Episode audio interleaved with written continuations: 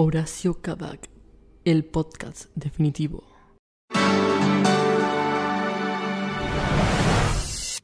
Hola, esto es Horacio Kavak, el podcast definitivo, donde estaremos poniendo en conversación distintos debates, curiosidades sobre publicidades que se convirtieron en un clásico de la televisión argentina. Mi nombre es Florencia García y del otro lado de la pantalla tenemos a Nicolás González. ¿Cómo les va? ¿Cómo te va Florencia? ¿Todo bien? Todo bien, señor, tirando pistas ya de entrada sobre algo que sucederá en unos instantes y que posiblemente determine cosas del futuro de no solo de nuestras vidas, sino de este podcast. Sí, sí, puede ser. ¿Cómo puede ser? Puede ser, no sabemos. Puede ser, no lo sé, Florencia. Hay cosas que no se saben. Hay algo que yo sé muy bien y es que en el día de hoy vamos a estar analizando una publicidad que se convirtió por acción de quiénes, ni de quién, ni por qué. Eh, la publicidad mm, García González González García, Kramer versus Kramer se convertirá en este podcast, no lo sabemos. La publicidad está auspiciada por la agencia de John Rubicam, que más o menos teníamos un, desde este podcast había una enemistad desde el principio, se fue reivindicando un poco con la del capítulo anterior. El director es Andy Fogwill, que también es eh, alguien con quien simpatizamos desde hace unos capítulos previos. Así que em, del 2003, ¿quién eras vos en el 2003, Nicolás González? Eh, otro Nicolás en 2003. Calculo que tenía la misma altura, porque hace mucho tengo la misma altura. No la misma cantidad de, de barba, capaz, tenía menos. Y en el 2003 era un, un niño, mirando a Dualde por la tele, capaz. Esa altura que vos decís que tenías desde ese momento hasta ahora, ¿va a ser la misma con la que vas a defender a la publicidad? Porque, pequeño disclaimer, tuvimos que ponernos de acuerdo para hacer esta publicidad. No llegamos a un buen puerto. No, pero vamos, a hacerlo bien. ¿Sabes qué? Yo, yo. No, no, si lo vamos a hacer bien, lo tengo que explicar. Yo te voy a decir esto. Te reto un debate. Música de, debate presidencial. Comienza el debate para ver quién es el Horacio Cabac definitivo. La propaganda consta del casamiento García González, donde dos personajes intentan casarse e invitar a todos sus familiares. Uno García, otro González. La boda es destructiva e impresionantemente gigante, en cuanto que famosos y no famosos convergen todos en un solo lugar, el lugar más importante, el casamiento de García González. ¿Usted cree que la publicidad resiste el paso del tiempo? Su turno, Florencia. Con este debate le voy a poner onda, que todos me tienen que acompañar. Creo que juntos vamos a poder darnos cuenta a través de este análisis que la publicidad claramente no resiste el paso del tiempo. Yo acá voy a ser, digamos, totalmente tajante. Voy a tratar de sostenerlo durante todo este tiempo. Creo que el esfuerzo acá no lo vamos a tener que hacer nosotros, sino mi contrincante de la mesa de enfrente ya que la publicidad no, estoy muy alargando todo, ¿no? La publicidad, a mi parecer, no resiste el paso del tiempo, ya que se convierte en un clásico desde la memoria emotiva, pero no, no invita a nadie a tener ganas de organizar un casamiento de, de tan magnitud, ya que a, las pruebas me remito, la gente se casa cada vez menos y en este año en particular, 2020, ya hay una erosión totalmente de, ese concepto. Eh, por ende, no creo que resista el paso del tiempo. Su turno, Nicolás. Yo, en cambio, mi contrincante, creo todo lo contrario, sino básicamente que resiste mucho el paso del tiempo, sino es como el último gran casamiento, diría yo. Es la última gran jugada que, se hizo. La última crucifixión fue la de Jesús, ponele, y el último gran casamiento fue el de García González. Básicamente es espectacular en todo sentido, es enorme y es gigantesco. Me parece que la gente se dejó de casar al ver que algo tan grande se podía hacer y ellos no lo podían lograr. Básicamente la propaganda nos va tirando y nos va mostrando lo épico que debe ser la vida y cómo hay que afrontar estos momentos, hay que afrontarlos con epicidad. No sé si existe la palabra, pero yo la inventé porque invento mis momentos con epicidad. E-, epicitud. Epicteto, Epicteto posiblemente haya dicho eso. Ok, entonces usted dice que resiste el paso del tiempo. ¿Qué elementos convierten en un clásico a la publicidad? Primero, tener tanta gente metida en una publicidad que no pensábamos que podían llegar. Se te pone a tu par porque la mayoría del país es González y García, ¿no? Está a tu nivel y sentís que podés llegar a estar invitado si en algún momento existe algo así. Entonces eso lo hace muy familiar y lo hace muy recordable. Después el elemento de la boda es algo como que es un casamiento, algo muy normal, es un momento muy importante en la vida de todos, hasta cuando sos invitado a un casamiento, es como algo importante. Entonces como un evento masivo. La idea, la idea de que de invitar a todo el mundo, de que todo el mundo vaya a un lugar, de que todo el mundo se junte en algo para hacer algo grande, de que todo es lo que transforma este elemento en algo, transforma esta publicidad en un clásico. Porque ya directamente la, cerveza es un clásico, la, la marca como la están usando, casarse es un clásico, de la manera que lo hacen es un clásico, es todo clásico, es como, como si te diría que Casablanca, es el Casablanca de la publicidad argentina. Sí, de, eso no, no hay duda digamos, eh, acá tomo la palabra. No hay duda de que la publicidad es un clásico. No, no, no, con, con palabras solamente en este caso. Ah, porque he escuchado que usted le da mucho al chupi. Este es mi momento, no me estamos juzgando a mí, te estamos juzgando a la publicidad. Publicidad sí, claramente es un clásico, pero justamente, digamos, es porque está, no surge desde un lugar de que por esas cosas de la vida o por mérito propio se convierte en un clásico, sino que toma elementos que son de sumamente convocantes. Lo de los apellidos claramente es algo que inevitablemente se va a convocar a un montón de personas porque es eh, uno de los más comunes, por así decirlo. Son elementos comunes, lugares comunes. Y sobre todo con la idea del casamiento. Nosotros venimos analizando una publicidad como la de Ignor, que tenía una tratativa de telenovela romántica, ¿entendés? Donde los personajes llevan, tienen una trayectoria para tener un punto culmine que es la propuesta de casamiento de una manera totalmente diferente, para que se interprete como una propuesta de casamiento sin llegar a hacerlo. Y en este caso se usan elementos que son sumamente convocantes que inevitablemente van a interpelar un montón de personas e incluso hasta mm, hay una manipulación de eso porque usas dos apellidos que son comunes pero hay 20 más. ¿Qué pasa con los López? ¿Qué pasa con los Torres? ¿Eh? O sea, en cierta forma también los excluye. Incorpora a figuras famosas pero no por tener una relación con los personajes que ni siquiera te están contando que lo tienen más allá del apellido y esa parte como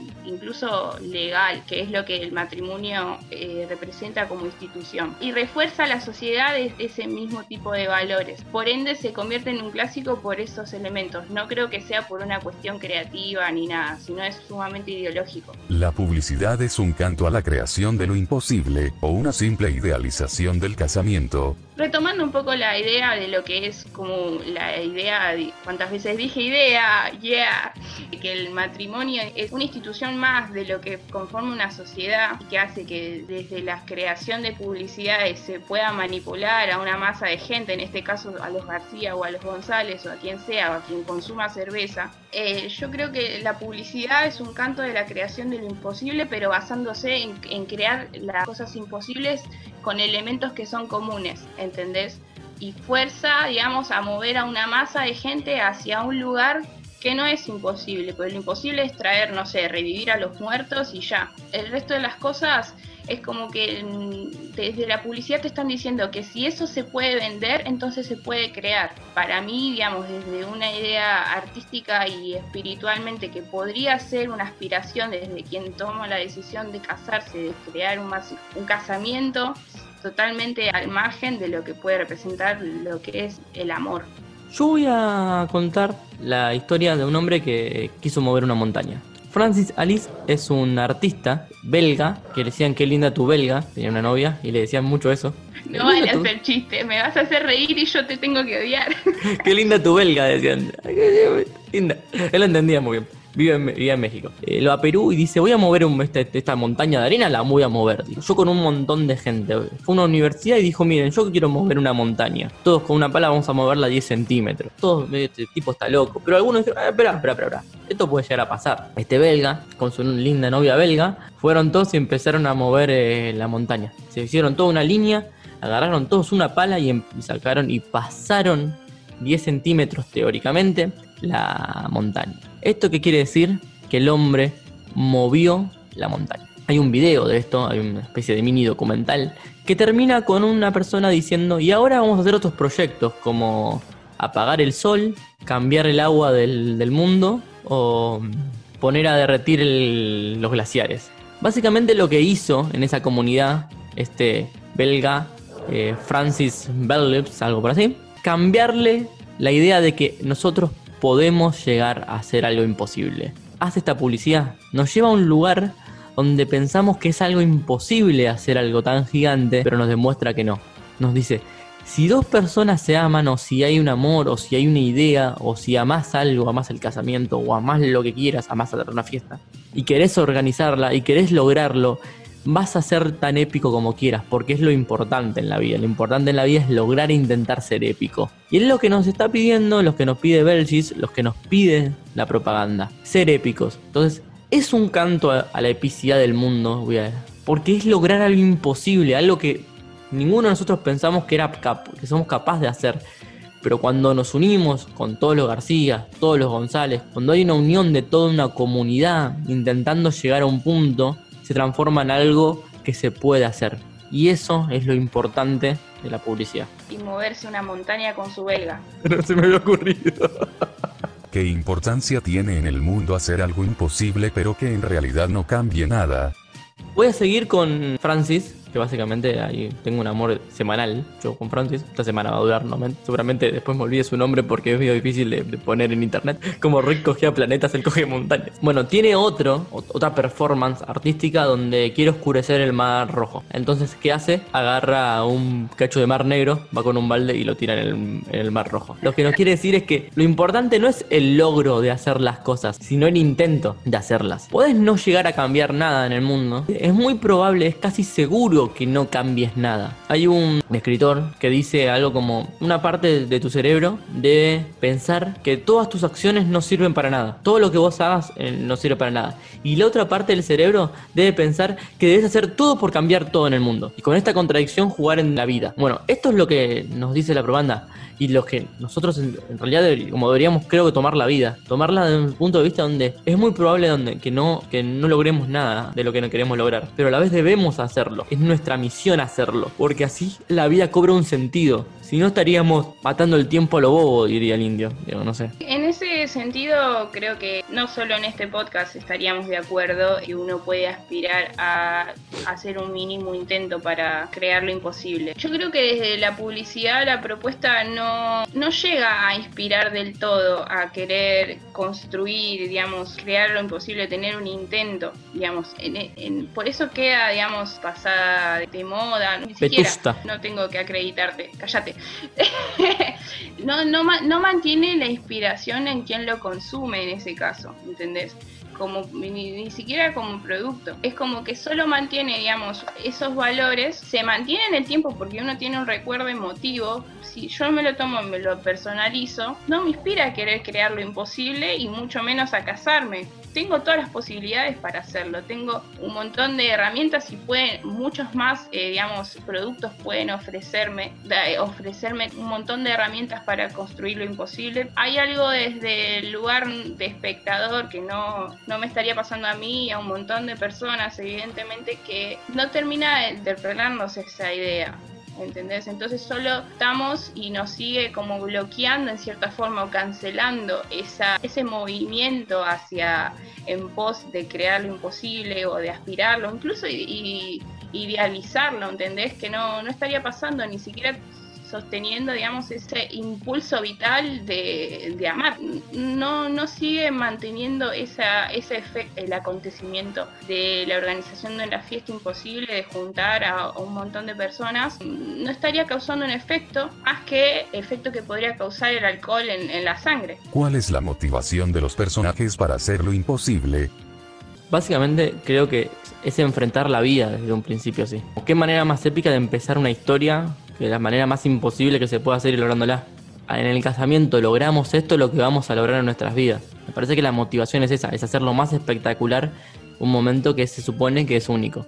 La motivación de los personajes a mí, en cierta forma, cuando tienen esa conversación, retomando, digamos, desde lo que vemos, ¿no? Que es la publicidad, la pareja conversando en un bar, decidiendo casarse, en este caso, pueden decidir, no sé, a, irse a comprar un cachorrito, ¿entendés? O dos kilos de papa en la feria. Toman esa determinación y la primera motivación que tienen, digamos, más allá de, de lo que sea, dónde lo van a hacer, eso es invitar a toda su familia. Entonces, eso es como cierta forma buscan, no es imposible juntar a toda la familia, obviamente en ese caso sí, porque no había Facebook, pero si no, eso se resolvería ya. Armás un grupo y convocás a todos los apellidos habidos y por haber. La motivación es como una aceptación del mundo ajeno para que legitimicen sus decisiones, ya sean una decisión de a dos o de si fuera un personaje protagonista de ellos solos. Yo lo veo así, hay un acuerdo y se labura en pos de eso, pero después buscan, digamos, resolverlo todo y lo que unifica es el encuentro y la bebida, porque no nos olvidemos de que el producto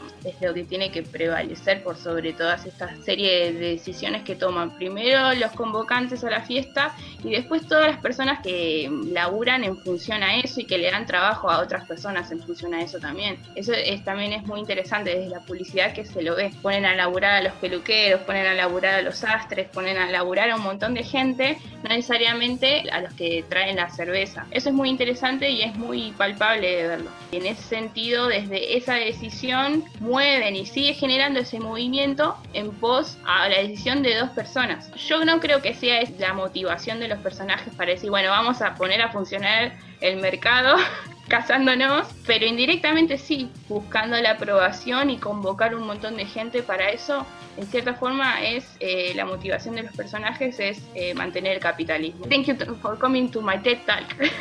Para mí, ahora cuando tenemos la cuarentena, hay que hacer eso, hay que, hay que casarnos, hay que empezar a casarse, la gente debe empezar a casarse y se reactiva la economía. Se reactiva la economía. El plan económico para este, donde después de terminar la cuarentena es que la gente se case y así reactivaremos la economía. ¿Qué tan parecida es la publicidad a 8 y medio de Fellini? Vi, vi bastantes cosas en común, están un poco desarmadas. Pero lo que puedo decir de la publicidad que puede vincular, digamos, a 8 y medio, está, digamos, en un mundo donde hay algo estancado, digamos una persona o un sujeto está estancado. En este caso puede ser la pareja, es la unión de dos, ¿no? que tienen que ir en pos a ese sueño imposible.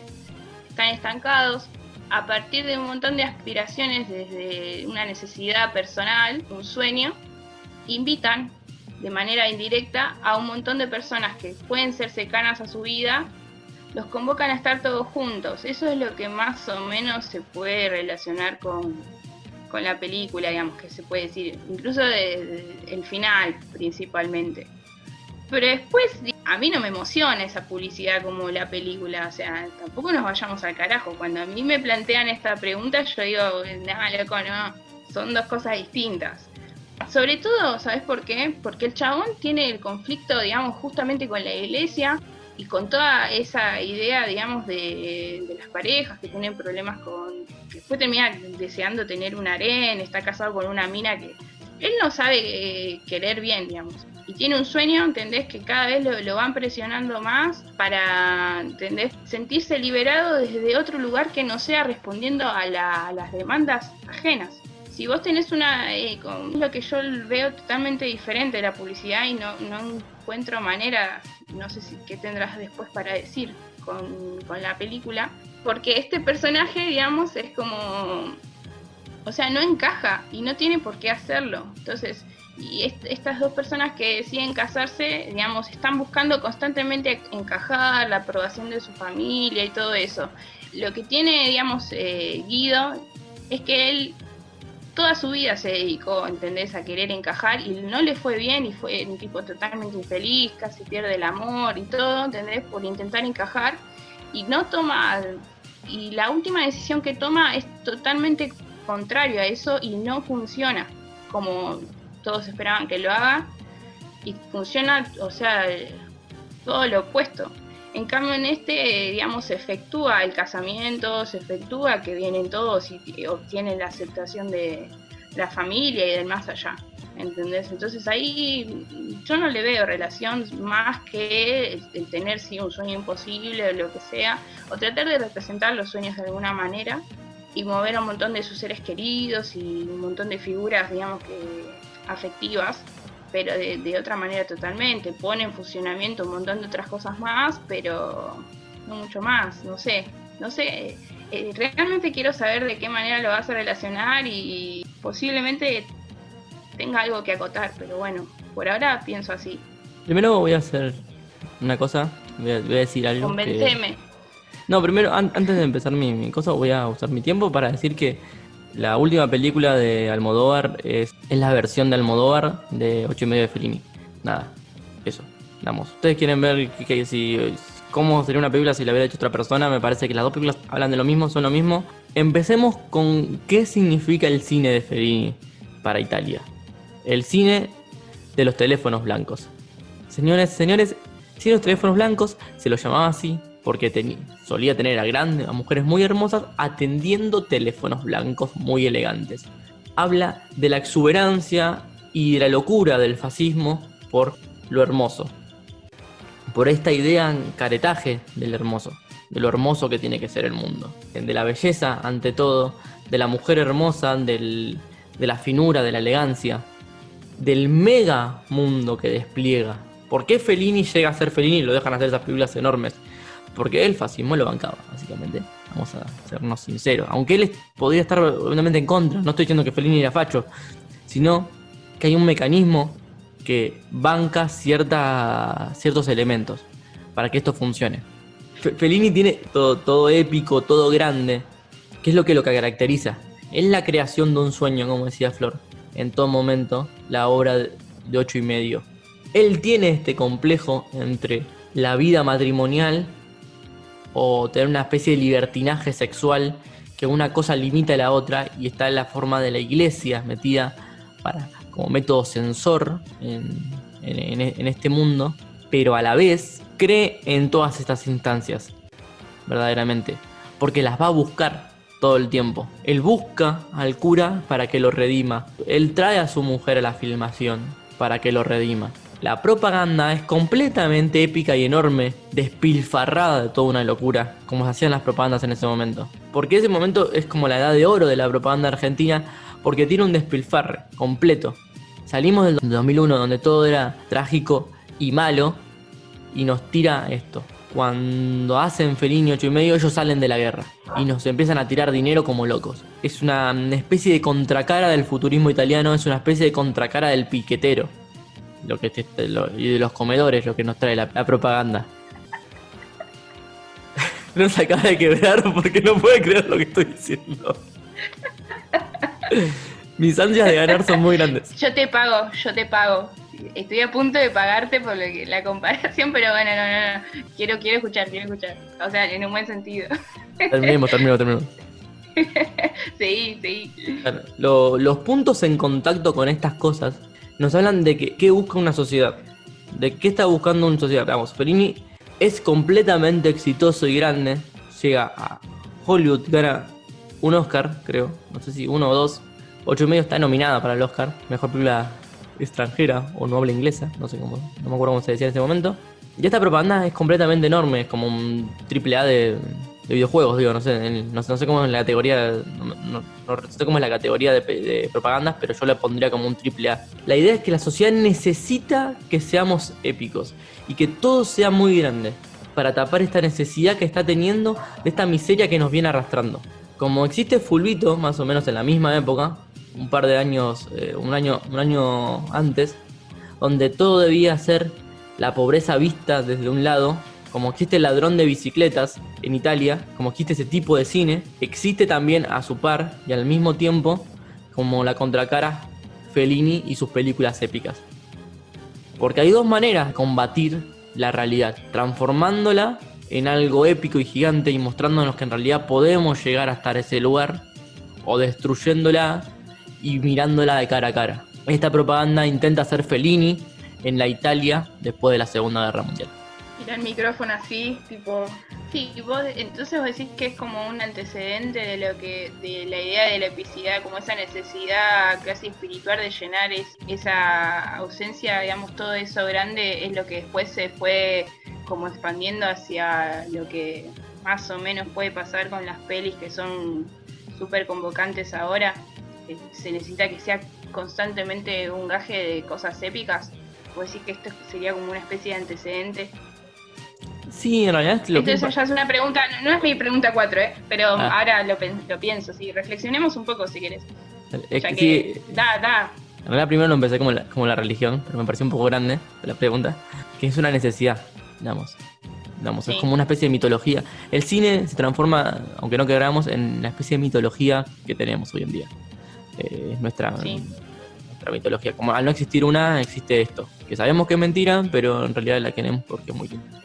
Sí, es que yo me refiero a, o sea, no de religión, sino como una necesidad espiritual, digamos. O sea, el que va a la religión es porque tiene miedo de ir al infierno, como diría Bowie, pero el que conoce la espiritualidad es porque ya lo, ya lo vivió, ¿entendés? Sí, igual- Entonces es igual- como, es una necesidad así. Sí, igual yo decía como que al principio cuando pensé la pregunta la pensé en el hecho de que es tan grande como la religión, no como ocho y medio de Fellini. Pero lo que voy, a, a lo que digo es que en ese sentido es lo que necesita la sociedad para poder sobrellevar algo. Después de la crisis de 2001 necesitamos algo épico y algo enorme para poder Sí. creer que nos que vamos a estar mejor. Nos da esa idea de, de optimismo. En, digamos, sí, sí, sí, sí, totalmente. Digamos, de- eh, por eso hay dos maneras de, de ver el mundo. Podría ser una publicidad de, bueno, no voy a decir eso porque, bueno, pero sí. O es otra cosa. Sí, dale, si tenés es otra- huevo. Voy a hacer otra cosa. Después me inventaré algo. Eh, podría ser unos pibes en la esquina tomando birra, digo, y creando y, y diciendo una palabra austera y donde vos digas, ah, es austera como yo, como estoy pobre yo ahora, como hacía el otro tipo de cine italiano que estaba en esa época. Sí, crea una identificación como lo que decías de Fulvito. Claro, y, y- o puede ser épico todo, porque yo tengo la necesidad de ser épico. Una vez Sí. estaba en una charla con un, con un cineasta brasilero, Gustavo dos Santo o algo así, y el tipo dijo, yo iba a hacer una película sobre en una, en una villa y fui y pregunté a la gente que quería que a un niño quería hacer la vida de él, no sé, un documental y él me agarró y me dijo, no, no, pero yo no puedo andar ahí y, y- y dispararme con un, era un chico en silla de ruedas, y dispararme con un montón de gente y tener superpoderes en la película. Y el tipo agarró y dijo, pensó, yo creo que ya, hablado, ya había hablado de esto. El tipo pensó, ¿es necesario que esta gente, que estos, que estos chicos se muestre su realidad o es mejor mostrarlos en un lugar donde pueden llegar a ser algo que, nos, que la sociedad dice que no podrían ser? Eso es Fellini o eso es la propaganda esta. ¿Argentina puede llegar a ser algo tan épico y tan enorme como un casamiento de esta magnitud? El cine, el audiovisual, la, publicidad. ¿Tiene ese rol o tiene el rol de mostrarnos?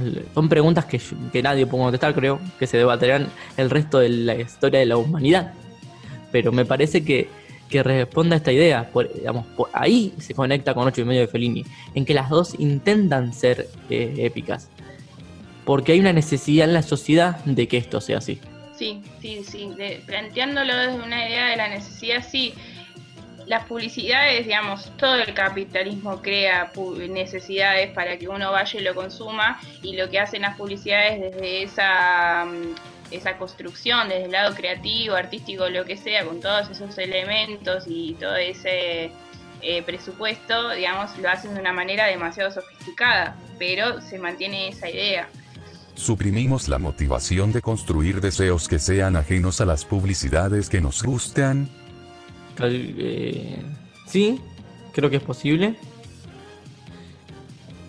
Pero a la vez, eh, no. Digo. Creo que es de. creo, bueno, eso es muy relativo, me parece que depende de la persona. Pero mm, hablando generalidad, para hacerlo más, más a modo de estudio, creo que puede reprimirnos en, en cierta forma y decir que esto es imposible, que lo hace una publicidad, yo no puedo hacerlo. Pero también eh, puede dar el marco para que esto suceda. Una vez que algo es planteado, algo debe ser realizado. Creo que no dije nada, pero tiene un montón de palabras lindas. Eso me pasa todo el tiempo, así que bienvenido a mi mundo. bueno, eh, pero te estimula a, bueno, ya igual con mi spot publicitario para que voten y la gente vaya y se case después de esta cuarentena, creo que fue suficiente para que, yo no sé si este podcast lo va a estar escuchando tu novia, no lo sé, pero bueno, pero te estimula a querer hacer cosas, en, o sea, lo que vos ves, yendo así a, a los bifes. Vos ves algo en una publicidad, ¿siempre querés consumir eso por más que la publicidad esté buena? No, yo voy a, a hablar de mi amigo Ezequiel, que él decía que no, se, no recordaba las marcas de las publicidades. Recordaba todas las publicidades, pero no recordaba las marcas. Era el Es que peor hombre. Es que me parece que es un arte, en realidad está oculto. sí. Es un Sí. arte, es un arte, eh, la publicidad es un- es un arte oculto que hay ahí y que lo financian las grandes empresas. Es como, es como Amazon financiando eh, series. Es que es- ese es el mecenazgo que hay, digamos, con- desde siempre, Nico, desde, desde el iluminismo, desde el renacimiento, de todos lados es ese mecenazgo. Pasa que ahora está como, no está desdibujado, cada vez es como más explícito, más pornográfico, ¿entendés? Entonces después, obviamente, que sonando así, uno suena a la iglesia que le dice a Guido, retomando la película, que no la mire a la mina de la playa y todo eso, ¿entendés? Es como que uno dice, eh, pero, pero eso, eh, o sea, el arte es eso, ¿entendés? Y, y queriendo como escaparse de eso se termina hasta incluso bloqueando creativamente. Pero bueno, ahí ya no sé. Eh, quiero saber tu pregunta. La torta de cumpleaños era de merca, como para pagarle al turco y a Charlie García.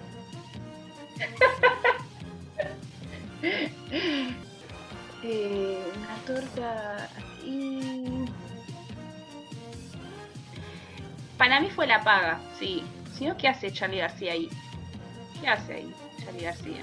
¿Entendés? Para mí fue la paga. Para mí le dijeron, loco, sí, tenemos esto ahí, vos quedate tranqui, te filmamos, vos nomás decís saludá a las pibas del auto de al lado y después te tomas el palo y te lleva la torta. Y Claro. no sé si era totalmente de eso, pero algún paquetito puede ser. No sé. Qué lindo Charlie y el Turco García tomando merca para- juntos, ¿no? Leo García estaba también. Leo García también habrá tomado bastante.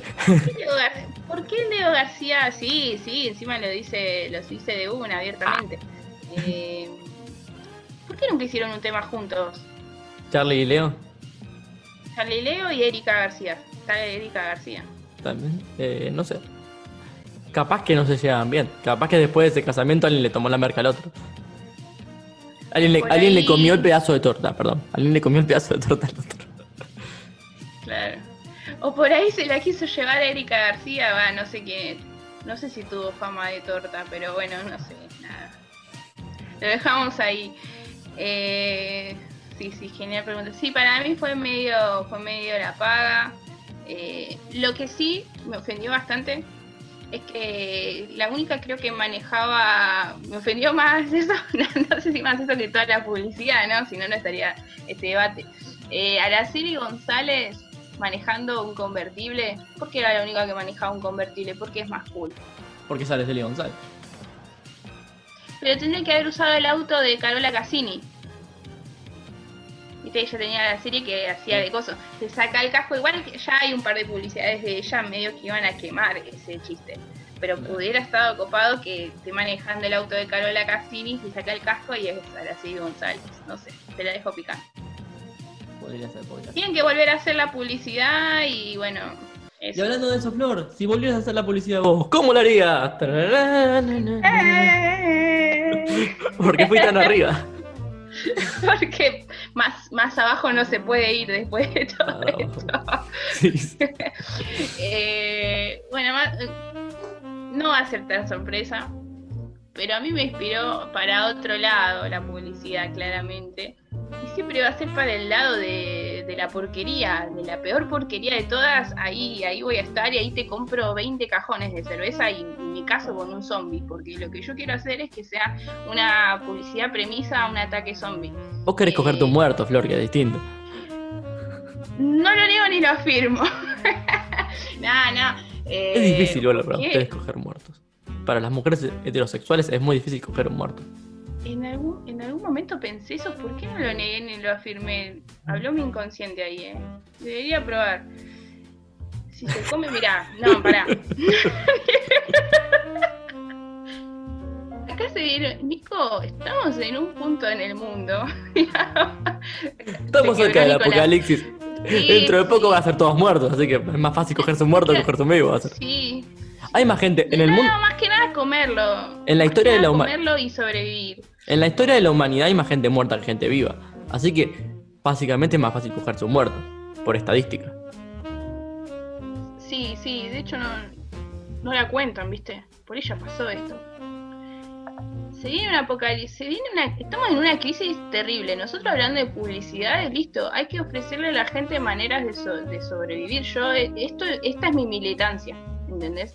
Eh, desde que empezó este podcast yo vengo proponiendo basura, porquería y lo voy a seguir haciendo, más allá del producto, porque mi vida es esto y lo que pienso es así vos tenés que establecer un vínculo con un zombie, digamos, de acá, para que no te coma y vos si te cagas de hambre te lo morfás al muerto, ya está más o menos vuelta y vuelta ahí en una fogata y ya está. Listo, ya está. Esto es una premisa, digamos, de alguien queriéndose casar con un zombie y nada, igual no, eso se, se me ocurrió ahora. Pero es el anticipo así a una, a una especie de virus o algo así que convierte a la gente, digamos, en especie de zombies. Que ya más o menos lo somos, porque, digamos, uno está mirando el celular y lo piensa. O sea, hay una especie de zombificación, nosotros estando muertos en vida. Queriéndose casar, y bueno, eh, se propaga, ¿viste? Se propaga, se ve que funciona el mercado y justo el día que está por casarse estos dos personajes, le cae así una maraña de gente totalmente infectada, viste que la última escena de toda la gente llegando finalmente, digamos, sin convocatoria de redes sociales ni nada, le cae igual y ellos, digamos, dicen, bueno, listo, ya está, nos morimos todos, esto nos viene a morfar, ya nos casamos, vamos a festejar como venga. Y hay quilmes, sí, hay quilmes, por lo menos tomemos hasta el fin del mundo, si, pinta orgía o eso, bueno, que hagan lo que quieran con los hombres, ¿no? Ahí que me inviten a mí. Eh, mi apellido no es, no es García. Eh, así que bueno, eso, querías eh, proponer la publicidad desde, desde ese lado. Ah, no, nos, perdimos algo. Nos perdimos algo, tenés que decirme, porque hay un famoso en esta película, que hay una persona que después hizo famoso de esta película, de esta propaganda película. ¿Publicidad? Sí, después de esta publicidad hay una persona que se hizo famosa. ¿Quién es? La mujer de. de. ay, del chabón de Paulowski, Sabrina Graciarena. García, encima justo. ¿Quiénes son los famosos que tenemos hasta ahora? Que gente que está apareciendo en publicidades que después hicieron famosos, ¿quiénes son? La trivia. Mm, contestando, me voy a Bariloche. Ezequiel Campa, el chabón que hace de marido de de Erika Rivas en Relatos Salvajes, eh, Beckham, no Beckham, Sabina Gracia Arena. Y, y, bueno, después todos los que están en la Quilmes, pero eso no valen porque ah, no pues hacen de otros Además ya eran famosos, además ellos ya, eran famosos antes. Hay gente que, que, que, ese fue como la primera que aparecieron y después se hicieron famosos. Hasta ahora vas bien, ¿eh? La de Beckham medio dudoso, pero no importa bien.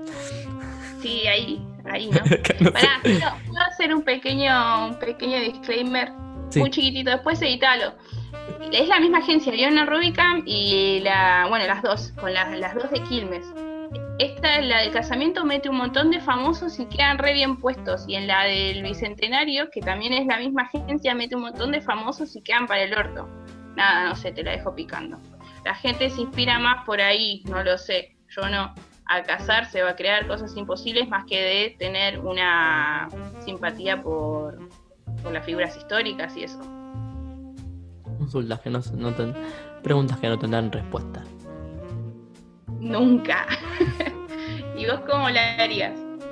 Eh, yo para ganar el debate diría que no la, no la haría distinto de ninguna otra manera.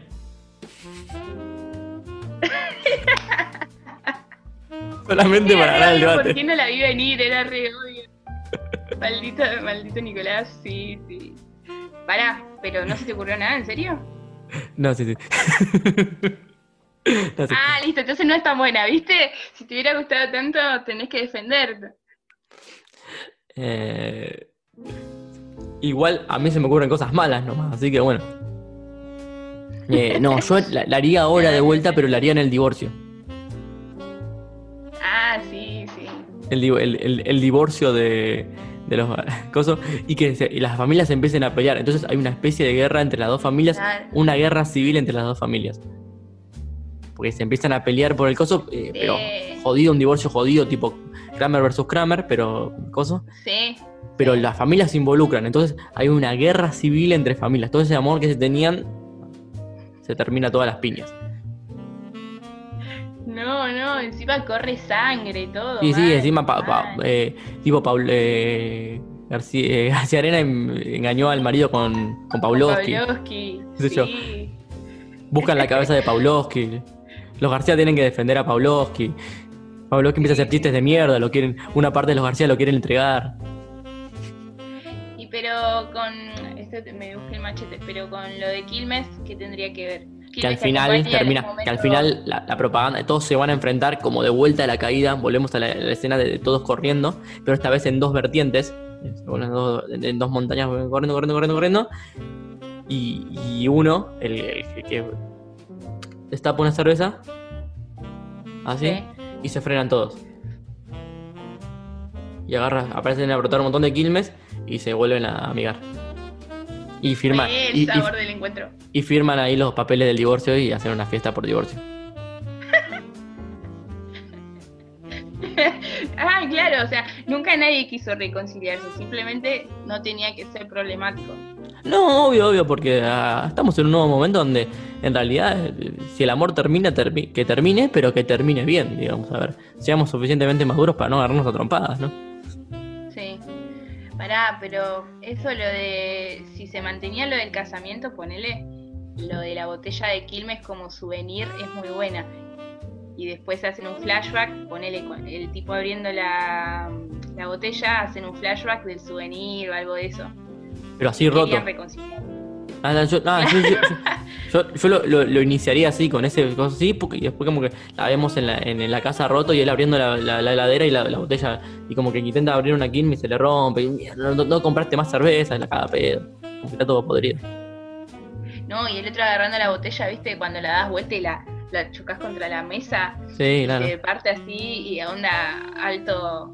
Alta O se explota en el freezer. La cagaste congelada en el freezer y explotó toda la cerveza. Pero la serviste mal, está llena de espuma. Claro, ya enojada y por eso, no sé. Sí, sí. O no, o otro queriendo abrirse un negocio de cerveza artesanal. Porque es más cool. Claro. Bueno, con, de esta manera vamos dando por finalizado este podcast que se hizo súper extenso. Esperamos que les haya interesado, que se haya interpelado de, una, de un punto o del otro a analizar esta publicidad del año 2003 eh, llamada, titulada García González, el casamiento, el casamiento final y de la agencia Beyond Rubicam. Así que, bueno, nada, esperamos sus comentarios. eh, cualquier cosa que tengan que, eh, sí, opinar sobre esto o no. La verdad que esto se, se prestó para un montón de puntos que de alguna manera u otra desencadenó en este podcast. Síganos en nuestras redes sociales que son arroba hc el podcast definitivo. Todos lo- todas las semanas hay episodios nuevos.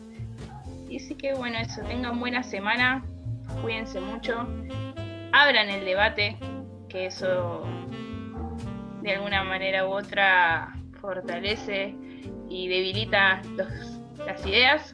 Y bueno, eso, les mando un saludo. Un saludo, Flor.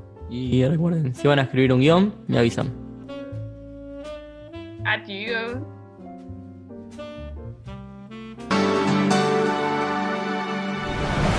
Esperamos tu suscripción.